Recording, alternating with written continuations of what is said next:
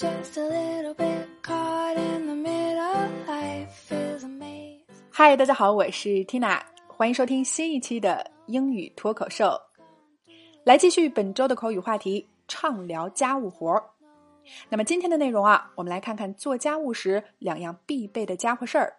带来的脱口句是：Where did you put the latex gloves and sponge?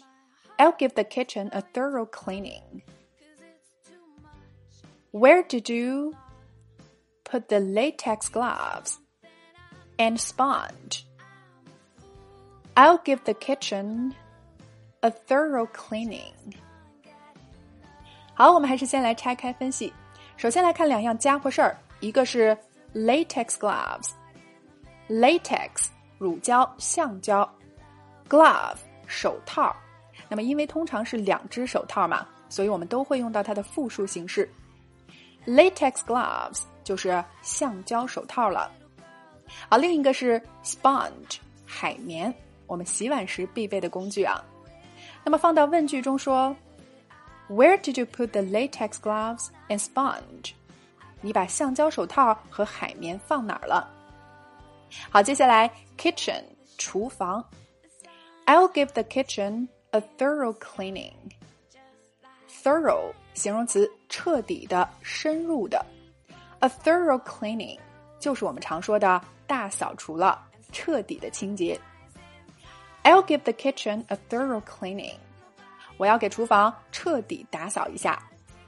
哎，勤快爱搞卫生的朋友啊，一定不能错过今天的句子了。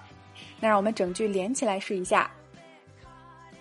Where did you put the latex gloves and sponge? I'll give the kitchen a thorough cleaning. One more time. Where did you put the latex gloves and sponge? I'll give the kitchen a thorough cleaning. 你把橡胶手套、海绵放哪儿了？我要把厨房彻底打扫一下。 OK，今天的脱口剧我们聊了橡胶手套、海绵以及大扫除的地道表达，你搞定了吗？来试着大声跟读至少二十遍，并尝试背诵下来，在我们的留言区默写打卡了。好，那么想要突破口语和听力的瓶颈啊，Tina 推荐你结合经典美剧《老友记》来学习美国最地道的表达。我们推出了一百天跟着老友记轻松开口说英语。